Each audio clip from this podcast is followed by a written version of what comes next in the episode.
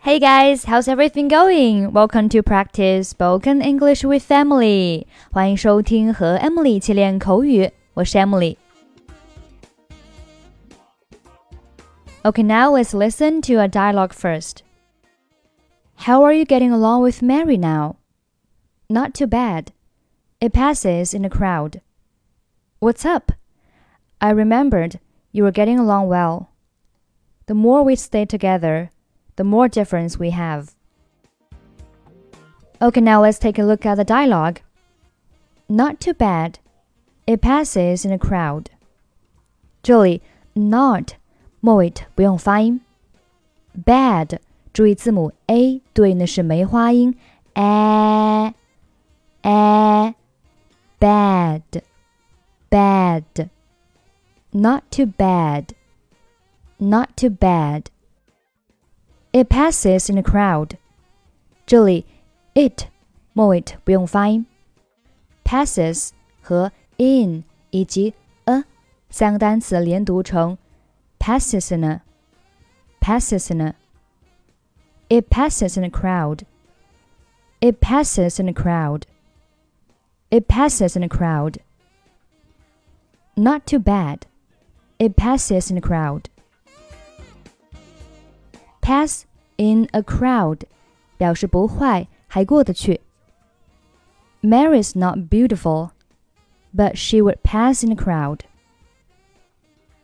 Mary's not beautiful, but she would passes in a crowd.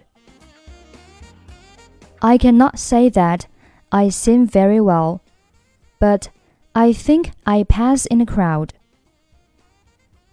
I cannot say that I sing very well, but I think I pass in a crowd. Get along 表示相处进展。It's hard to live with someone if you don't get along with them.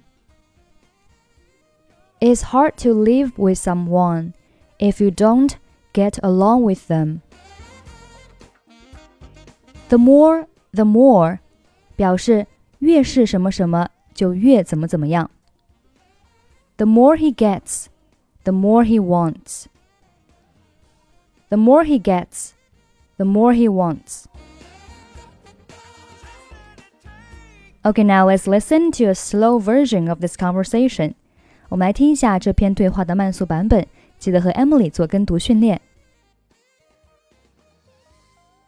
How are you getting along with Mary now? Not too bad. It passes in a crowd. What's up? I remembered you were getting along well. The more we stay together, the more difference we have.